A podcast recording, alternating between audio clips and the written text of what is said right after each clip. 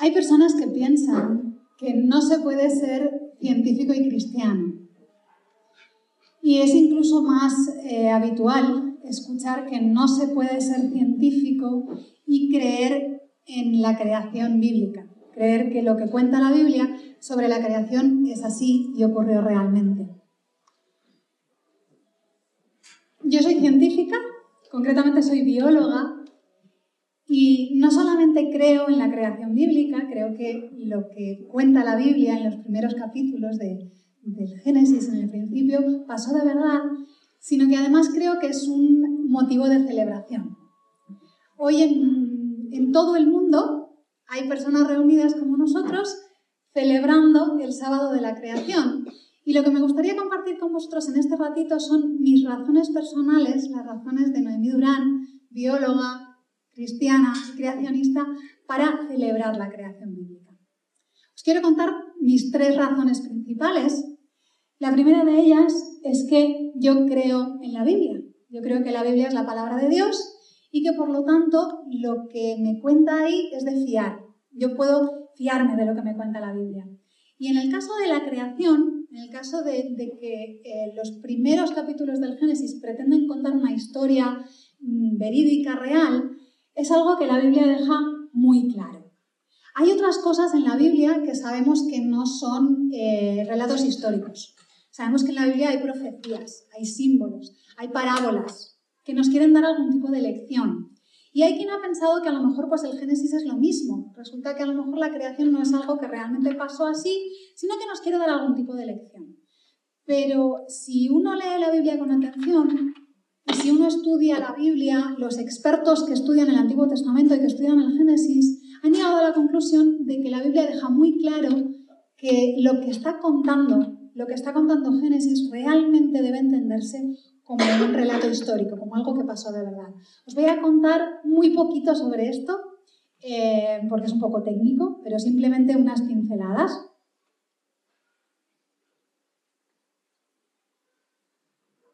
Hay una palabra en el Génesis que se repite varias veces, 11 veces, que es la palabra Toledo y que se puede traducir de varias maneras. La traducción a nuestro idioma sería pues generaciones o descendientes.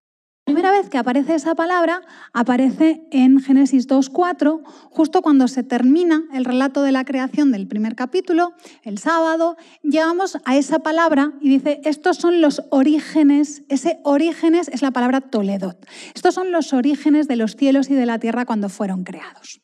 Y después esa misma palabra exacta vuelve a aparecer un montón de veces más, no las vamos a poner todas, pero vamos a poner algunas, justamente en las genealogías. Cuando está hablando de los hijos de Adán y nos cuenta quién fue el hijo, cuántos años vivió, cuándo tuvo su primer hijo, cuando nos está contando eso, en el capítulo 5 eh, utiliza la misma palabra.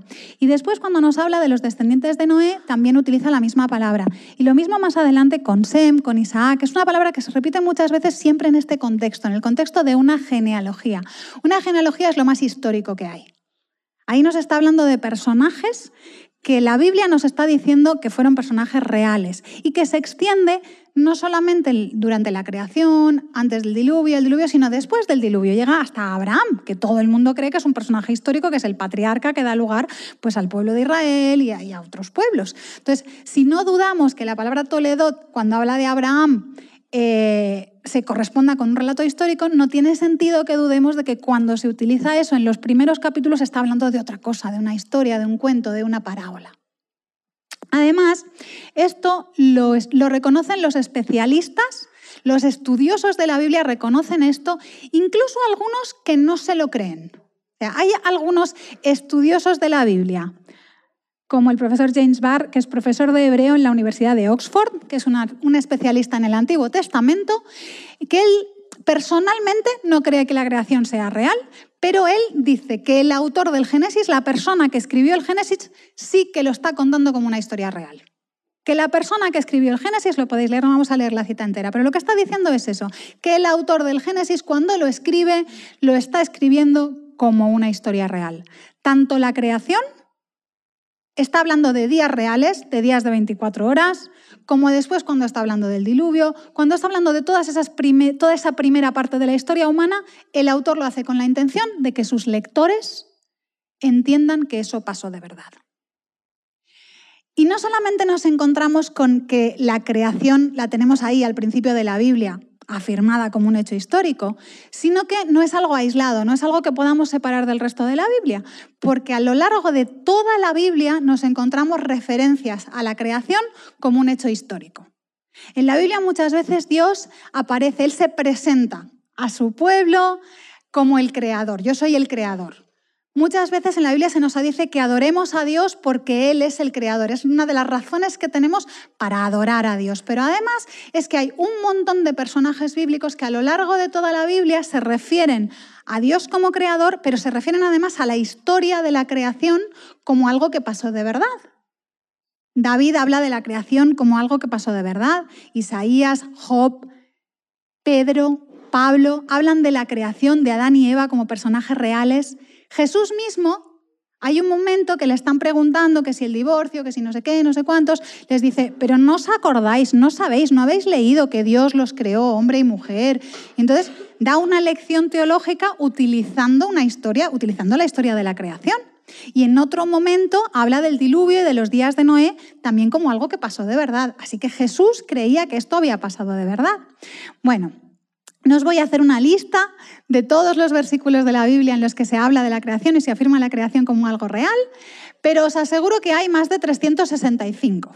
Y os lo puedo asegurar porque durante todo este año, desde el Creation Sabbath, desde el sábado de la creación del año pasado hasta hoy, eh, he, estado, he tenido en marcha un proyecto muy bonito del que he disfrutado un montón, que se llama eh, la Biblia de la Creación, Creation Bible 365, que ha consistido en hacer una serie de matutinas, en publicar cada día en redes sociales una matutina sobre un versículo de la Biblia que habla de la creación. Empezando por el Génesis y acabando por el Apocalipsis. Hoy eh, he publicado la última matutina sobre la creación en la Biblia con, con un versículo de Apocalipsis 22. Entonces, si os interesa, echarle un vistazo a todos esos versículos de la Biblia que hablan de la creación, y no están todos, ¿vale? Pero por lo menos están esos 365 pasajes, podéis ir descubriendo todo eso que os he dicho. Eh, personajes que hablan de la creación, cuando Dios se refiere a la creación en diferentes lugares de la Biblia, y siempre se habla de ella como algo que pasó de verdad. Bueno, aquí tenéis un ejemplo. ¿Vale? Lo podéis encontrar tanto en Instagram como en Facebook. Ponéis GR Live, Creation, que esta es la página, es, nuestro nombre, el nombre de la sede europea del, del, Instituto de Investigación en Geociencia. Y ahí tenéis, por ejemplo, el número 348, eh, que es un versículo de Hebreos. ¿vale? Pero como esta, pues podéis encontrar, encontráis el versículo, encontráis una imagen que siempre están formadas por una Biblia y alguna imagen de la naturaleza, pues combinando eso, la Biblia y la naturaleza como los libros de Dios, y un pequeño devocional, una pequeña eh, una pequeña mm, meditación sobre el versículo.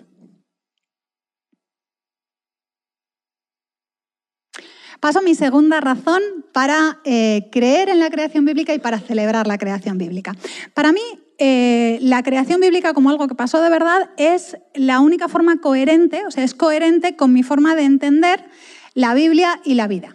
Es decir, yo cuando, cuando leo la Biblia veo que no podría entenderlo de otra manera. ¿vale? Y os lo voy a explicar con una especie de timeline que he hecho, que es cómo entiendo yo la historia de la Tierra tal y como la cuenta la Biblia. La Biblia empieza con una creación perfecta en la que Dios pues tiene un plan para que todo sea hiper mega maravilloso. ¿vale? Y eso incluye la razón por la que Él crea, que es por amor, y lo hace de manera que sus criaturas vayan a ser súper felices, se vayan a disfrutar un montón. Entonces lo tiene todo pensado, ¿vale? Para la felicidad de todas sus criaturas.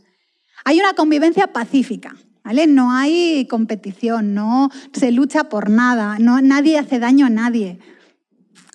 Hay una, una pareja que se complementa el uno al otro, igual que Dios no es una sola persona, sino que son tres y disfrutan de la compañía. Pues aquí Dios también hace al ser humano de una manera que no sean individuos Mm, separados, sino que puedan unirse y, ayudarse el uno al otro y complementarse. Y además, eh, Dios se reserva un día en su agenda cada semana para dedicar un momento especial, un tiempo especial a sus criaturas y compartirlo con ellas. Es todo, está todo súper bien pensado y todo eh, muy bien. Y eso pues dura un tiempo, pero llega un momento en el que aparece un intruso que es el pecado que no estaba en el plan, y eso lo estropea todo.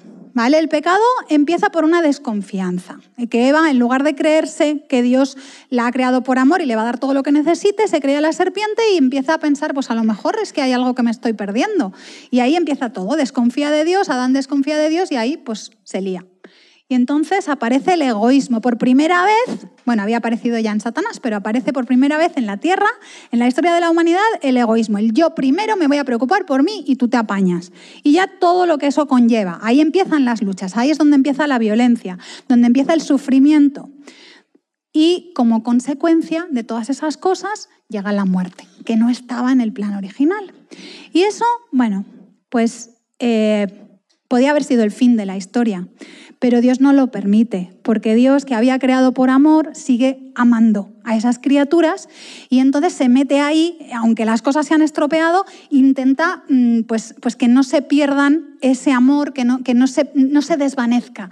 Ese amor, Él tiene un plan para arreglar las cosas que lo pone en marcha ya desde el principio y bueno, durante un tiempo muy largo, eh, todas estas cosas que no estaban en el plan original van a dominar la historia de la Tierra. Y a veces van a crecer mucho y van a disipar tanto el amor divino que casi se va a perder por completo. Hay un momento en la historia en el que casi desaparece por completo, no por culpa de Dios, sino porque la violencia, el, el sufrimiento, la muerte, todo es tan grande, todo es tan grave que casi, casi desaparece por completo. Y Dios tiene que entrar al rescate, lo hace mediante el diluvio, para poder sacar lo único que quedaba que aún era salvable, que era Noé y su familia, porque nos dice la Biblia que todos los demás, todos los demás pensaban solo y únicamente en el mal durante todo el tiempo. Bueno, pues lo que hace Dios es seguir ofreciendo su amor a la humanidad sigue ofreciendo su amor a la humanidad, aunque siguen estando, sigue estando todo mezclado, la desconfianza, el egoísmo, la violencia, el sufrimiento, la muerte, todo eso sigue estando presente en la historia humana, pero Dios sigue mostrando su amor de muchas maneras. Manda mensajes, mensajeros, lo muestra en la naturaleza, lo muestra con el santuario del desierto, lo muestra de todas las maneras que se le ocurre, pero no acaba de calar. El ser humano no acaba de entenderlo. Entonces al final, pues Dios tiene que venir en persona. Y ahí llega Jesús para volver a demostrar a la humanidad que se le había olvidado cómo tenían que ser las cosas al principio. Y Jesús es ese Dios en persona que es amor absoluto, con mayúsculas, y que muestra a la humanidad cómo es Dios y cuál era su plan para la humanidad. Que es un Dios que es humilde, ¿vale? Que es un Dios que, que, que sirve, que es un Dios que se entrega. Y de esa manera consigue pues, recuperar un poquito, despertar la chispa otra vez y que la gente se vuelva a ilusionar con, con el amor divino. Y después de eso, pues eh, seguimos teniendo esa mezcla. Durante toda la historia de la humanidad hemos tenido esa mezcla del amor con todo el resto de las cosas que lo estropean, pero Dios sigue insistiendo y sigue poniendo amor y amor y amor en la historia. Pero al final ya, o sea, no, no se puede seguir con esta mezcla para siempre. Dios va dando oportunidades para que todos los que quieran puedan estar con Él, pero llega un momento en el que ya cuando todo el mundo haya decidido, Dios lo que quiere es volver al plan original. Y entonces va a hacer una recreación perfecta. Vamos a volver al principio. Y en esa recreación perfecta vamos a tener, por supuesto, otra vez el amor, ese grande con mayúsculas, pero ya sin las manchas, sin las mezclas de todo lo demás. Vamos a tener felicidad eterna. Vamos a tener eh, una convivencia pacífica otra vez. ¿Vale? Vamos a volver a tener el sábado y va a desaparecer la muerte. Y eso va a ir hacia adelante en la historia para siempre. Esa línea no se acaba, esa flecha continúa para siempre. Bueno, pues para mí todo esto es una historia coherente. Es algo que empieza con un plan muy bien hecho, que se estropea y que luego Dios hace todo lo que está en su mano para volver a recuperar eh, ese plan original. Pero resulta que hay otras maneras de entender hay personas que dicen que vale, que sí, que Dios es el creador, pero que la creación bíblica no es la manera como lo hizo, que Dios lo hizo de otra forma. Y hay varias opciones y varias opiniones. Una es los que piensan que Dios lo que hizo fue crear la primera célula. Dios puso la primera célula en la Tierra y después dejó que fuera evolucionando a lo largo de muchos millones de años hasta convertirse en un ser humano. ¿Mm? Es lo que se conoce como evolución teísta y bueno, es una especie de intento de mezcla, de, de de estar a buenas con la ciencia, con lo que piensan muchas personas hoy en día, pero sin dejar la Biblia, hay varias mm, versiones de esta historia. Hay quien piensa que Dios simplemente puso la primera célula y lo dejó a ver qué, pasaba y qué salía y acabó saliendo un ser humano. Hay otras personas que piensan que Dios lo que fue es interviniendo en cada momento de la evolución, iba toqueteando las cosas para que saliera lo que él quería que saliera, que al final era el ser humano y tenía que eh, acabar en el ser humano. Y hubo un momento cuando ya los monos ya eran muy parecidos a los seres humanos, ya había algo parecido a un chimpancé, pero que ya se había puesto de pie, y ya le había crecido la cabeza, entonces Dios le puso el alma. Esa es otra versión de la historia. ¿Qué problema tienen estas versiones de la historia? ¿Vale? Bueno, pues tienen el problema de que eliminan la creación esa perfecta del principio. Nunca existió una creación perfecta al principio, porque durante todo ese proceso de evolución ya existía la muerte. Supongo que todos sabéis que la evolución funciona por una cosa que se llama la selección natural, que consiste en que los más fuertes son los que sobreviven y los más débiles pues se quedan por el camino y se mueren. Entonces, nunca hubiera existido esa creación perfecta al principio, nunca hubiera existido felicidad para todos y convivencia pacífica. Desde el principio Dios ya hubiera creado en su plan original ya hubieran estado todas las cosas que vemos después. Ya habría violencia, ya habría egoísmo. La selección natural es egoísmo en estado puro. Ya habría toda esa competición, ya habría muerte. Entonces, ¿qué pasa con esto? Si quitamos la creación perfecta de la historia, esta que yo os contaba, de la historia coherente, nos podemos preguntar si la recreación perfecta del final que nos cuenta la Biblia no será también una alegoría. Si la creación de Génesis no es verdad, a lo mejor el Apocalipsis tampoco es verdad. También es un, nos está intentando enseñar algo y realmente todo eso no va a pasar porque en realidad nunca ha estado en el plan de Dios toda esa felicidad, convivencia pacífica, todas esas cosas. Igual no estaban, no lo sabemos. Y hace que nos planteemos muchas más cosas, nos hace que nos planteemos realmente si hubo pecado. El concepto de pecado tiene mucho sentido cuando todo está bien y se estropea. Pero si ya desde el principio ya tenemos lucha, ya tenemos competición, ya tenemos muerte, ya tenemos sufrimiento, realmente, ¿qué es el pecado? ¿Y qué consecuencias tiene? Y nos hace plantearnos también si nos hace falta alguien que venga a rescatarnos del pecado, si Jesús realmente como Salvador hace falta, y nos hace plantearnos también cómo es Jesús, porque ese Jesús que se supone que es el creador, y si lo hizo utilizando la evolución, es un Jesús un poco incoherente y voy a decir una barbaridad, pero incluso sería un poco hipócrita, porque nos está diciendo que nos amemos unos a otros, que pongamos la otra mejilla, toda una serie de cosas, que cuidemos del, inocente, de tal, pero él en su sistema de creación estaría utilizando la ley del más fuerte. Entonces no tiene mucho sentido. Y además, el problema que tienen estas historias es que desdibujan muchísimo el amor divino, porque si Dios no creó desde el principio por amor, realmente es difícil ver el amor de un Dios que durante millones y millones de años antes de lo que conocemos como historia, estuvo eh, no solamente tolerando, sino de alguna manera favoreciendo la muerte, el, exterminio, la extinción de millones y millones de criaturas, de animales y luego de criaturas que se estaban en proceso de convertir en ser humano. Así que realmente pues, es una historia muy diferente. Y aquí vamos a, mi tercera, a mi tercera razón para celebrar la creación bíblica y para creer en la creación bíblica. Y es que yo creo que el Dios creador de la Biblia es el único Dios que vale la pena. A mí los otros dos, las otras dos versiones de Dios no me convencen para nada. En la primera, en la que Dios pone la primera célula y a ver qué pasa, tendríamos un Dios que hace experimentos, ¿vale? Que, coge y dice, bueno, a ver qué sale, a ver qué me sale. Y si hay daños colaterales, si hay un montón de muerte por el camino, bueno, pues no pasa nada, al final saldrá algo que valga la pena. Si es el Dios que tiene que ir modificando su creación durante todo el proceso, pues es un Dios que a lo mejor no es tan poderoso como nos han dicho. Es un Dios que trabaja por ensayo-error, que cuando algo no le ha salido bien del todo, pues lo modifica un poquito y a ver cómo lo vamos mejorando hasta que al final consigue al ser humano. No me gustan, no estoy de acuerdo con ninguno de estos dioses. Mi Dios no es ese, mi Dios es el, el de la Biblia, pero no, no solo el de la Biblia, el de la creación bíblica. El Dios que crea por amor y con amor y el Dios todopoderoso que hace las cosas bien. Porque cuando acaba Génesis 1 nos dice, Dios vio todo lo que había hecho y todo era muy bueno, porque mi Dios hace las cosas bien. Y además es un Dios que no se preocupa por la especie, no se preocupa por conseguir al final eh, una especie eh, que, que, sea, pues eso, parecida a él o que, no sé, que, que sea la más inteligente o la mejor. Dios se preocupa por cada una de sus criaturas de manera individual.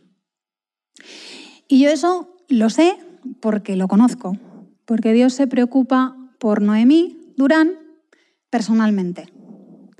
Y yo eso, bueno, yo eh, crecí en una familia cristiana, adventista, siempre he oído hablar de Dios en mi casa, siempre he ido a la iglesia, pero ha habido momentos en mi vida, no sé si a vosotros os habrá pasado, que a mí Dios me daba miedo. A mí Dios me daba un poquito de miedo, pues porque tenía la idea de que Dios estaba un poco esperando a ver si metías la pata para, para reñirte, para hacértelo pagar, no sé. Esas ideas que tienes a lo mejor, que a lo mejor nunca me lo habían dicho, pero no sé por qué, a mí Dios algunas veces me, daba miedo. Y hubo un momento en mi vida cuando, cuando aprendí cómo era Dios realmente y, que, y entendí que Dios se preocupaba por mí y que me quería más que mi padre. Y eso es decir mucho, porque a mí mi padre me quería muchísimo y yo a él. Y cuando entendí que, mi padre, que, Dios me quería aún más, cambió totalmente mi percepción y me quedé tranquila. Y hubo un libro que me ayudó mucho en ese proceso, que os lo quiero recomendar, creo que no está en español, Creo que solo está en inglés. Se llama Seth Van Gogh, El Dios Siervo. Y es un libro súper interesante porque ese libro lo que nos cuenta es que lo que vemos en Jesús, esa lista de cosas que hemos visto antes en, Jesús, ese Jesús humilde, ese Jesús que se entrega, ese Jesús que es todo amor, eh, ese Jesús que está al servicio de la humanidad, es exactamente igual que el Padre. el Padre es exactamente igual que Jesús. Jesús no da miedo y el Padre tampoco, porque es exactamente igual. Y Jesús se preocupa por cada una de las personas con las que se encuentra. Le da igual las condiciones en las que estén, le da igual lo que hayan hecho, le da igual lo que estén planeando hacer, porque incluso con Judas, que sabía lo que iba a hacer, Jesús está con él apoyándolo, intentando eh, hasta el último momento. Entonces, ese es, el, ese es el Dios en el que yo creo y el que me hace súper feliz.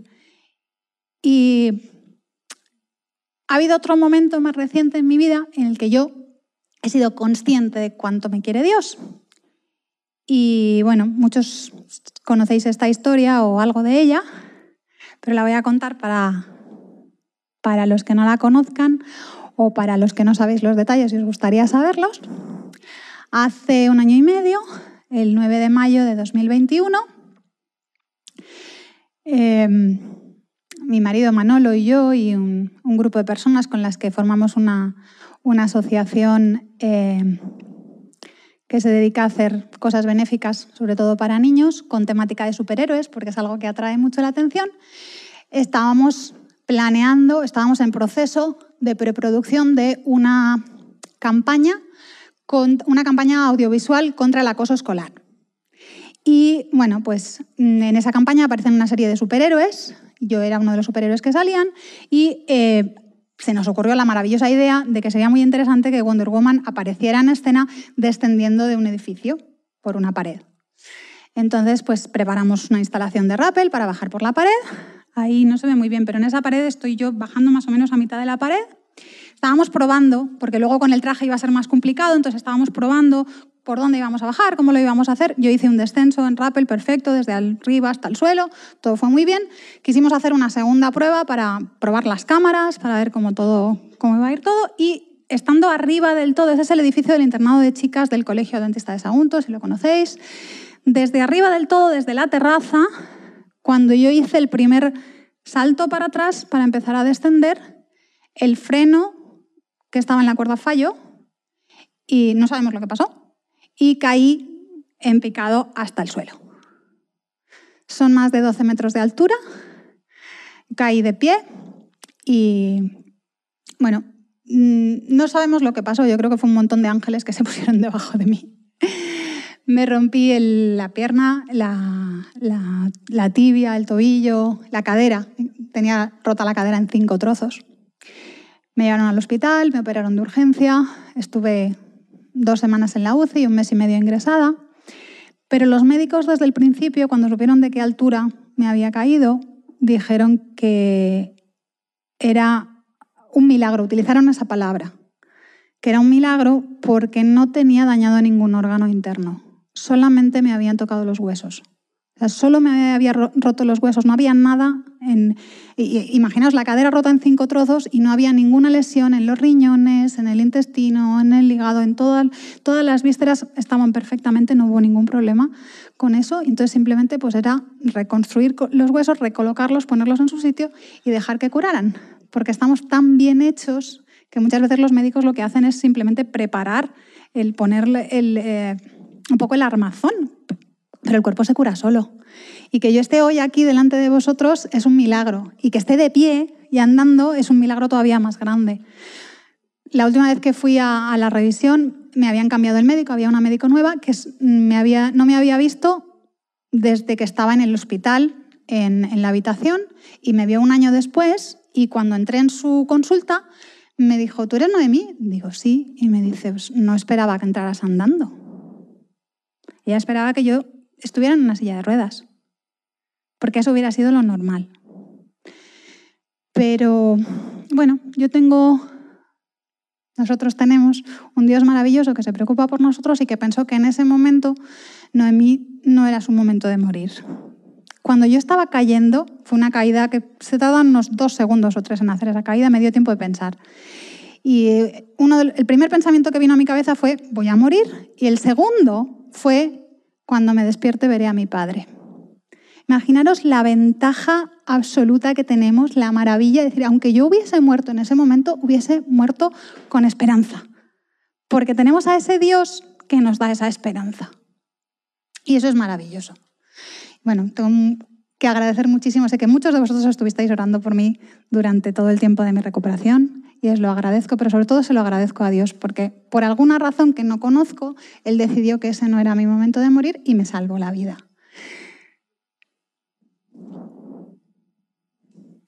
Resumen final. ¿Por qué celebro yo la creación? Bueno, pues porque le da sentido a mi vida. Porque la vida no tendría sentido si las cosas fueran de otra manera, si no hubiera Dios o si Dios fuera, pues eso, alguien que se dedica a hacer experimentos con nosotros o que no le importa cuántos mueran por el camino, pues yo no querría ese Dios, mi vida no tendría sentido. Porque además me explica cuál es el origen del mal en el mundo y no es Dios. Esto no estaba en su plan. Y por último, porque promete una solución desde el principio. Desde el capítulo 3 de Génesis, que es cuando empiezan los problemas, Dios ya presenta su solución. Y esa solución es increíble, es maravillosa. Esa solución es Jesús.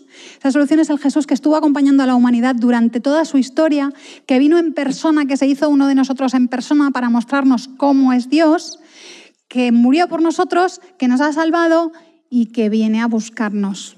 Que esto se acaba que tenemos una solución, que vamos a tener esa tierra nueva, reconstruida, preciosa y perfecta. Os voy a poner las eh, imágenes de los últimos versículos que he utilizado en, el proyecto Creation Bible 365, que son de los dos últimos capítulos de, de la Biblia, que junto con los dos primeros son los únicos que nos muestran el plan original de Dios. Porque todo el resto desde Génesis 3 hasta Apocalipsis 20 es un paréntesis, es algo que no debería estar, que no debería haber pasado. Entonces, algunos de, estos, de, las cosas bonitas que nos cuenta la Biblia que vamos a tener muy pronto en la Tierra Nueva son, por ejemplo, que el trono de Dios va a estar en la tierra. Dios, Jesús, se va a trasladar desde donde esté ahora su trono, se viene a vivir con nosotros. Vamos a ser el centro del universo. Durante mucho tiempo los seres humanos pensamos que la Tierra era el centro del universo y no lo es. Pero la Tierra Nueva sí lo será porque Dios va a venirse a vivir con nosotros y vamos a poder compartir con Él pues todos los días. No habrá lágrimas, no habrá muerte, no habrá tristeza, no habrá dolor. ¿No tenéis ganas de que eso pase? ¿Ya? Nos dice además que, eh, bueno, habrá una ciudad preciosa que nos dice que nos habla de, de, oro, de piedras preciosas, de perlas. Seguramente no será eso. Lo que pasa es que Juan, cuando se pone a explicar lo que ve en la visión, pues utiliza lo más valioso que conoce para decir cómo es, pero es mejor todavía. La Biblia nos dice que lo que Dios tiene preparado para nosotros no lo podemos ni imaginar. ¿Vale? No no ha venido a nuestra mente. Ni lo hemos visto, ni lo hemos oído, ni lo podemos imaginar. O sea que si podemos imaginar cosas tan bonitas, ¿Vale? Pues imaginaros cómo será de verdad. Nos dice también que habrá un sitio precioso con un río, el río con agua de vida, con un árbol, con el árbol de la vida. Todos los problemas, toda esta historia empezó con un árbol. Alguien que estaba junto al árbol que no debía estar. Bueno, pues esto se acaba con otro árbol, con el que, en el que sí queremos estar, del que queremos coger esos frutos que, van a, que, que, tiene frutos todos los meses y vamos a poder comer esos frutos y vamos a tener esa vida que no viene del árbol, que viene de Dios. Quiero terminar con eh, mi deseo para vosotros, que es justo como termina la Biblia, con esa respuesta de, Juan, cuando, después de haber visto todas estas maravillas y tiene que volver a la, realidad, y eso nos pasa muchas veces a nosotros, que después de estar imaginando la tierra nueva tenemos que volver a nuestra realidad cotidiana, que tengamos la esperanza de que esto se acaba, de que Jesús, él mismo, nos ha prometido, dice, aquel que es el testigo fiel de todas estas cosas, dice, sí, yo vengo pronto. Jesús viene, viene pronto. Y lo que me gustaría es que todos nosotros podamos contestar lo mismo que contestó Juan en Apocalipsis 22, 20. Amén. Ven, Señor Jesús.